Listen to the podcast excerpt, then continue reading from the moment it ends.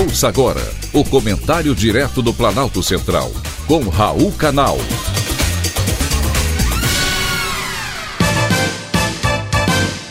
Queridos ouvintes e atentos escutantes, assunto de hoje: eutanásia. A eutanásia é permitida em sete países e o procedimento é praticado principalmente em pessoas com doenças terminais, como por exemplo o câncer, onde o paciente tem meses ou semanas com pouca qualidade de vida pela frente e muito sofrimento. Mas em quatro desses países Holanda, Bélgica, Luxemburgo e mais recentemente a Espanha o procedimento é permitido para pessoas com doenças mentais, como por exemplo depressão, ansiedade ou transtornos de personalidade. Em março, o Canadá aprovou uma lei que permite a eutanásia para doenças psiquiátricas a partir de 2023. A questão da eutanásia psiquiátrica gerou um debate acirrado na comunidade médica na Espanha e também no Canadá. De um lado, existem médicos que afirmam que uma doença mental pode causar tanto sofrimento e incapacidade quanto uma doença física. Do outro lado, existem aqueles que afirmam que há tratamentos para curar tais distúrbios e que essas pessoas não devem ser ajudadas a morrer. A vida é o bem mais precioso e merece ser vivida até o último minuto.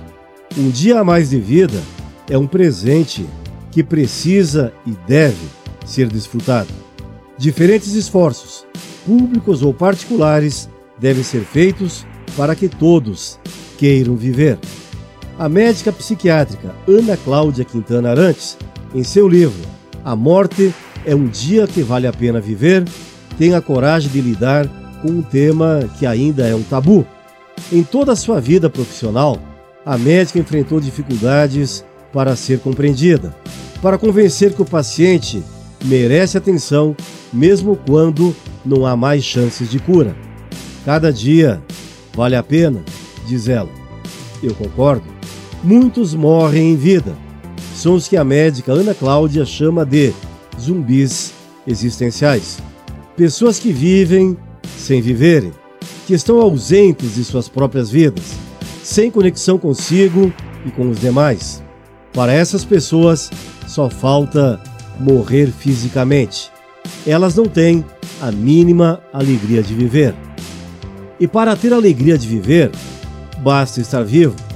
No livro, a médica diz que muitos de nós costumam dizer que depois do trabalho vamos viver, mas esquecemos que a opção vida não é um botão on-off que a gente liga e desliga conforme o clima ou o prazer de viver.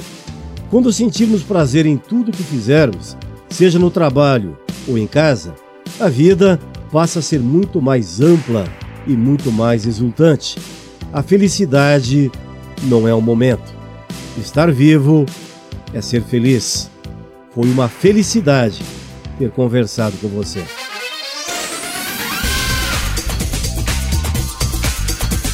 Acabamos de apresentar o Comentário Direto do Planalto Central, com Raul Canal.